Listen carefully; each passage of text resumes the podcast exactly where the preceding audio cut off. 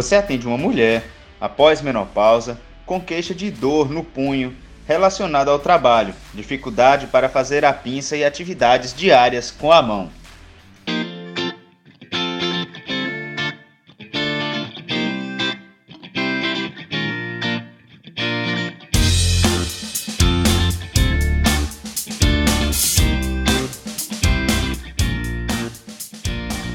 Olá pessoal, bem-vindos a mais um episódio do Ortopod, um podcast de medicina e ortopedia que traz até você conhecimento e reflexões sobre o dia a dia do residente e do estudante. Eu sou Ian Moraes, médico, ortopedista e vou tentar levar até vocês um pouco do que vi e tenho visto até aqui.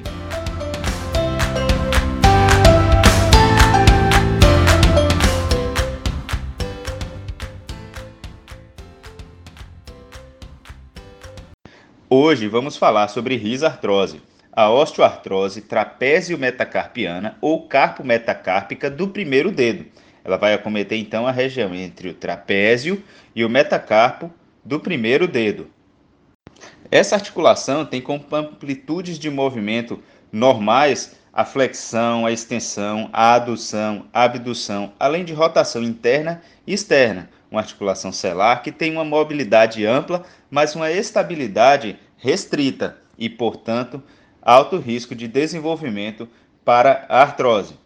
Na fisiopatologia, as causas podem ser secundárias ou primárias. Nas causas secundárias, trauma, alterações vasculares, artrites inflamatórias, alterações metabólicas e mecânicas podem desenvolver. Na alteração primária, é a mais frequente, é importante notar que, ao realizar a pinça, observa-se uma sobrecarga importante nessa articulação. O ligamento oblíquo anterior é o principal estabilizador e é denominado como ligamento de Bick.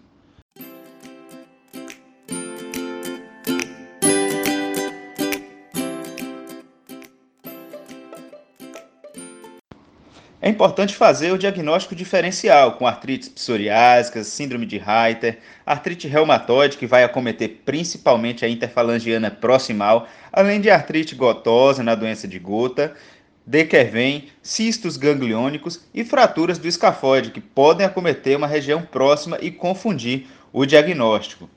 A doença ocorre cerca de 10 vezes mais em mulheres caucasianas após menopausa e estima-se que haja uma relação também com o trabalho. É a segunda artrite mais comum da mão, sendo a mais comum a interfalangiana distal. No quadro clínico, a doença tende a ser progressiva, com subluxação da articulação paradorsal, além da dor nos movimentos ativos e a palpação, a limitação da pinça, crepitação.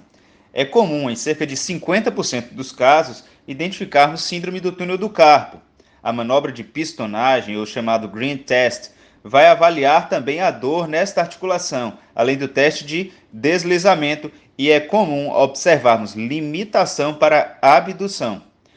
Nos exames de imagem, a radiografia pode aparecer de uma maneira dissociada com a clínica, e as incidências importantes, o AP, o perfil, o PA com carga, além da incidência de Robert, que é um AP com a articulação em pronação. A tomografia pode ser avaliada, pode ser utilizada e a ressonância também pode auxiliar no diagnóstico.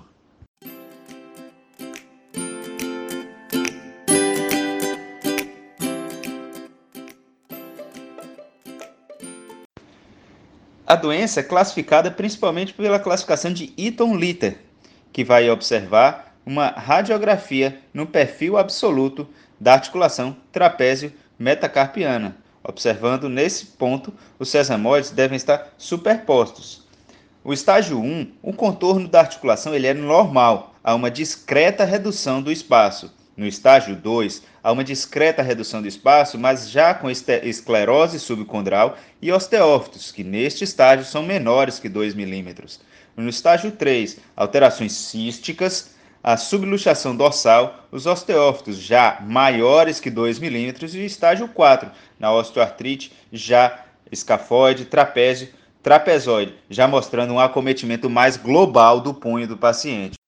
No tratamento, vamos dividir entre conservador e cirúrgico. O conservador, se uma doença intermitente e pouco intensa, nas técnicas de imobilização temporária, com o polegar em oposição por algumas semanas, ou uso de órtices, AINES e infiltrações. O tratamento cirúrgico tem o objetivo de aliviar a dor, manter o movimento e manter a estabilidade, e deve ser avaliado conforme os estágios da doença.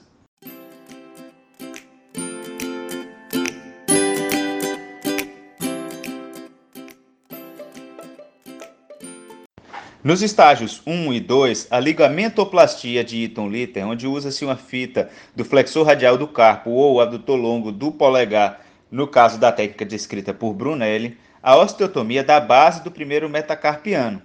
Nos estágios 3 e 4, a ressecção do trapézio pode ser utilizada com técnicas de Graves e Fromson. A suspensoroplastia com reconstrução do ligamento, além da artroplastia de ressecção, como descrito por Zancoli, após a trapeziectomia.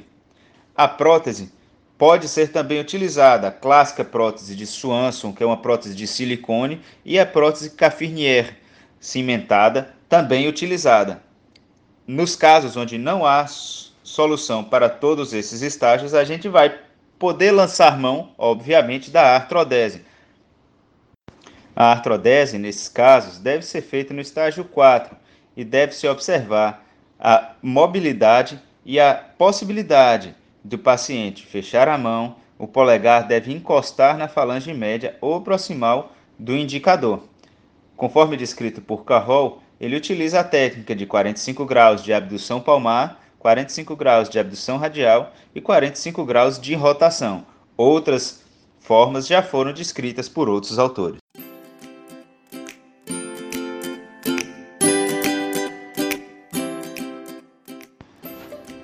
Em resumo, a risartrose vai ser a osteoartrose trapézio metacarpiana. É uma articulação de ampla mobilidade e pouca estabilidade. Na fisiopatologia, principal caso são alterações primárias e as secundárias podem ser de diversas formas. É importante estar atento ao ligamento oblíquo anterior, que é o principal estabilizador e chamado de ligamento de Bick. O diagnóstico diferencial importante é a epidemiologia notar 10 vezes mais em mulheres caucasianas pós-menopausas do, do que em homens. É a segunda artrite mais comum da mão. E o quadro clínico é progressivo. A manobra da, da pistonagem o teste do deslizamento são importantes. Na imagem, observar a incidência de Robert e a classificação, a classificação de Eaton-Litter, no estágio 1 com diminuição do espaço, estágio 2 com osteófitos menores que 2 milímetros, estágio 3 com osteófitos maiores que 2 milímetros e o estágio 4 já uma osteoartrose no escafoide, metatrapézio e trapezoide. Os tratamentos conservador e cirúrgico vão ser embasados conforme os estágios clínicos da doença.